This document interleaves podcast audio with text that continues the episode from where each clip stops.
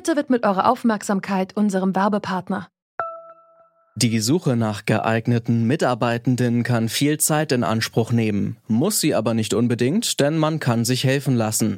Zum Beispiel mit den Premium-Stellenanzeigen von Indeed, denn damit wird eure Stellenanzeige in der Suche sichtbarer und Bewerberinnen und Bewerber werden schneller auf euch aufmerksam. Indeed schenkt euch jetzt 75 Euro Startguthaben für eure Premium-Stellenanzeigen.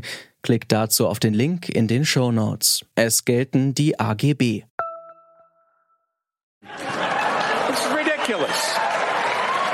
We're not going to throw out capitalism. We tried that. Other countries tried that. It was called communism and it just didn't work. So hat sich Michael Bloomberg gegenüber Bernie Sanders bei einer TV-Debatte geäußert. Die beiden sind bei den Vorwahlen der US-Demokraten für die Präsidentschaftskandidatur gegeneinander angetreten. In Deutschland wären Sanders Positionen wahrscheinlich der SPD zuzuordnen, aber in den USA wird er als Sozialist oder sogar als Kommunist stigmatisiert. Woher kommt dieses Totschlagargument Sozialismus? Und warum hat es die Sozialdemokratie in den USA so schwer? Das besprechen wir heute am 4. März 2020. Ich bin Lara-Lena Götte. Hi.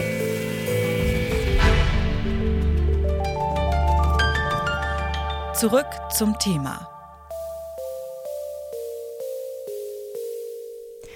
Eine allgemeine öffentliche Krankenversicherung, kostenlose Universitäten und höhere Steuern, vor allem für extrem wohlhabende Menschen. Das sind die zentralen Forderungen von Bernie Sanders im US-Wahlkampf.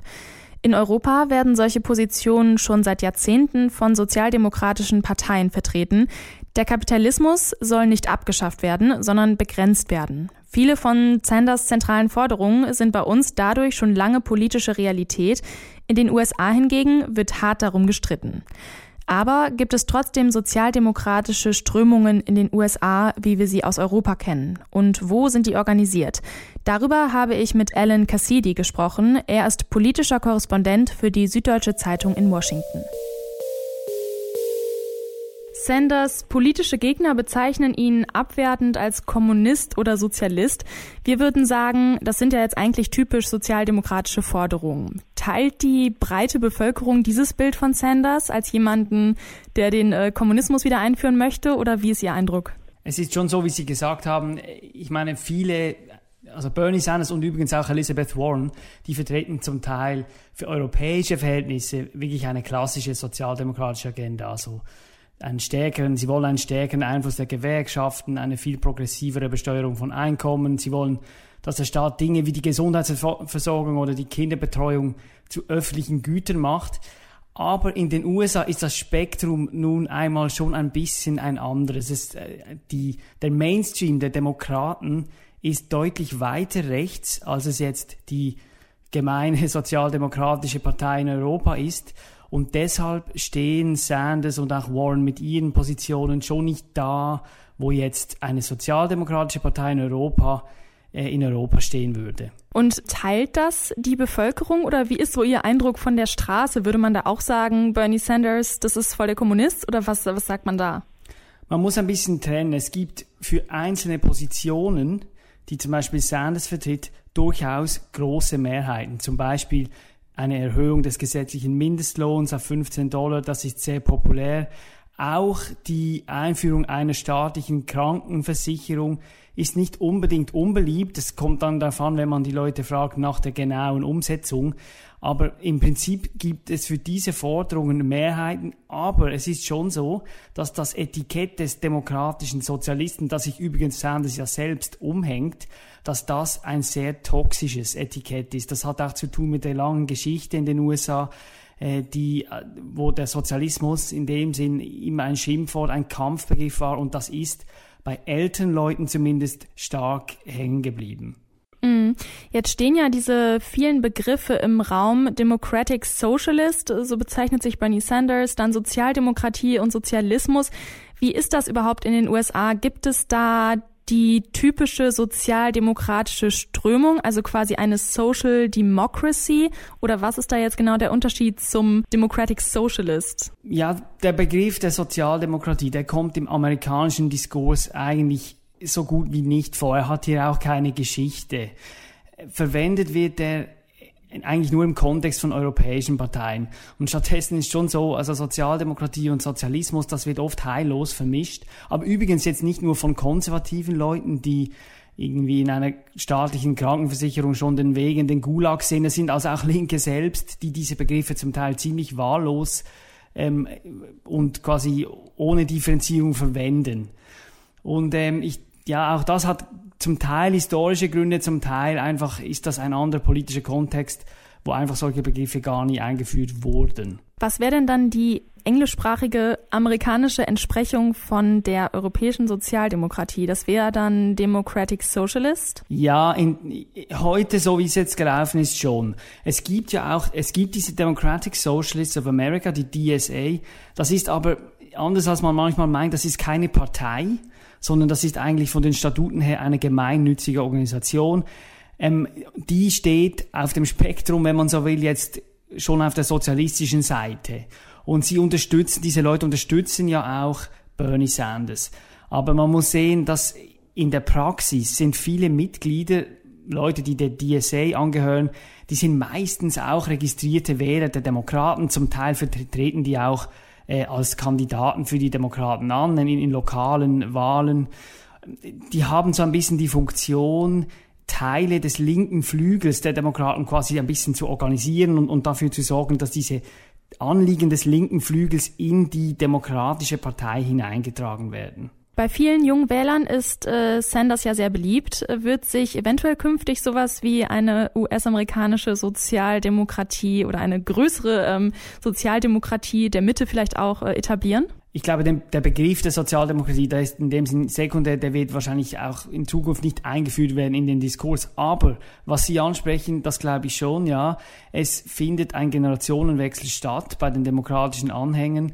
Ähm, Leute wie Alexandria Ocasio-Cortez, die sich in kürzester Zeit mit ihren prononciert linken Themen eine große Stellung erarbeitet haben, die, die sind dabei, die Partei jetzt umzubauen. Auch wenn jetzt Bernie Sanders in diesem Jahr vielleicht nicht der Präsidentschaftskandidat der Demokraten sein wird. Das ist unabhängig davon, ist da ein Wandel im Gange. Und ich glaube schon, dass die Demokratische Partei in zwei, vier, zehn Jahren nochmals anders aussieht, als sie heute aussieht. Den Begriff Sozialdemokratie gibt es in den USA also gar nicht wirklich. Stattdessen spricht man dort noch am ehesten von Democratic Socialism, also demokratischem Sozialismus, der am linken Rand der Demokratischen Partei stattfindet. Doch Sozialismus gilt in den USA immer noch als Feindbild, auch Jahre nach dem Kalten Krieg. Aber wieso eigentlich? Und wieso gibt es in den USA keine Sozialdemokratie aus der politischen Mitte, wie wir sie kennen? Das habe ich Sebastian Jobs gefragt. Er ist Professor am John F. Kennedy Institut an der FU Berlin. Er beschäftigt sich mit amerikanischer Geschichte und Kultur. Viele denken beim Verhältnis der USA zum Sozialismus an den Kalten Krieg. Die politische Idee stammt aber bereits aus dem 19. Jahrhundert. Zu der Zeit haben sich ja in Europa die ersten sozialdemokratischen Parteien gegründet. Warum haben sich in den USA keine sozialdemokratischen Parteien etabliert? Gewerkschaften sind bis heute in den USA ja relativ stark, also in bestimmten Branchen, zum Beispiel Lehrer und dann in der Autoindustrie. Und in der Tat gab es im frühen 19. Jahrhundert, in den 1820er Jahren, Bemühungen, sogenannte Working Men's Parties zu gründen, die sich mit sozialdemokratischen Idealen auseinandergesetzt haben. Aber was wir nicht vergessen dürfen, wenn wir aus europäischer Perspektive blicken, ist, dass sich die sozialen Debatten in den USA eben nicht auf Klasse oder Klassenkampf reduzieren lassen.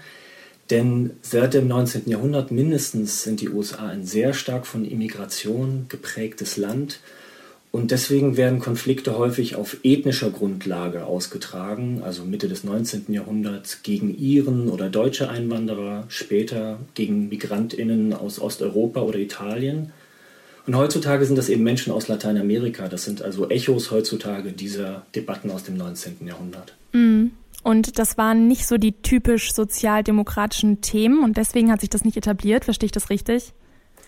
Das ist die Identifikation von einzelnen Menschen, ist einfach eben nicht nur als Klasse sich zu verstehen, als homogene Klasse oder homogene Masse, sondern dann werden soziale Debatten und Konflikte eben aufgrund ethnischer Grundlage ausgetragen. Und immer wieder dieses Ankommen von neuen, armen Migranten, Mitte des 19. Jahrhunderts eben Iren, später Ukrainer und Polen und heute Mexikaner. Und das überlagert diese Debatte über Klasse und über Klassenkampf und über Sozialdemokratie zum Beispiel.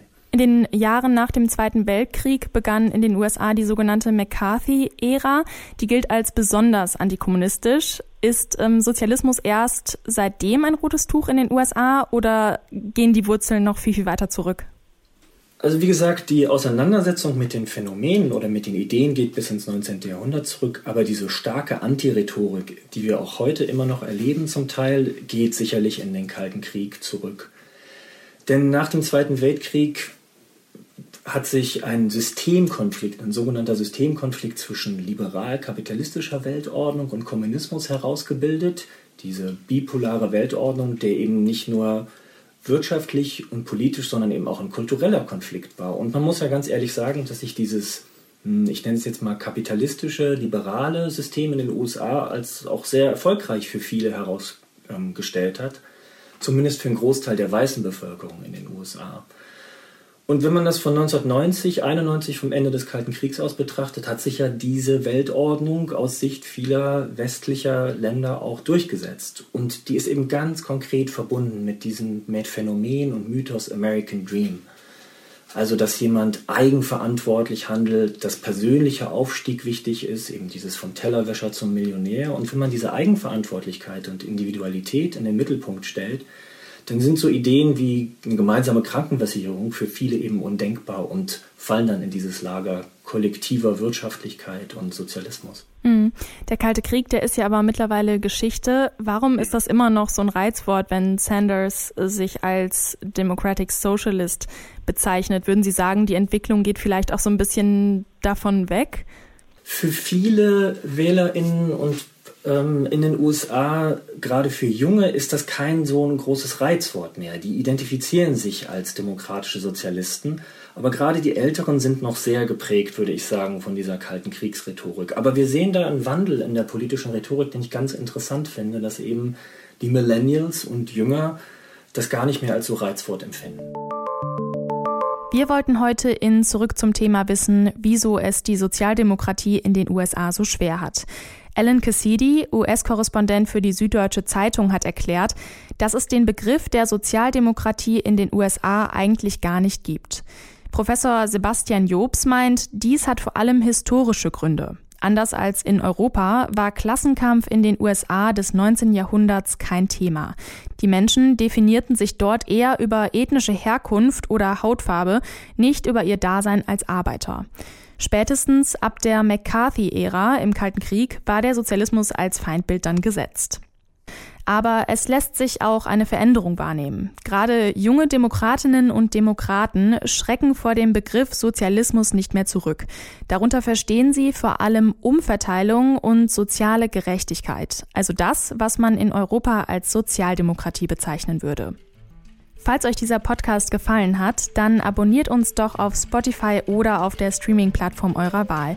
Mein Name ist Lara-Lena Gödde, vielen Dank fürs Zuhören und bis zum nächsten Mal. Zurück zum Thema vom Podcast Radio Detektor FM.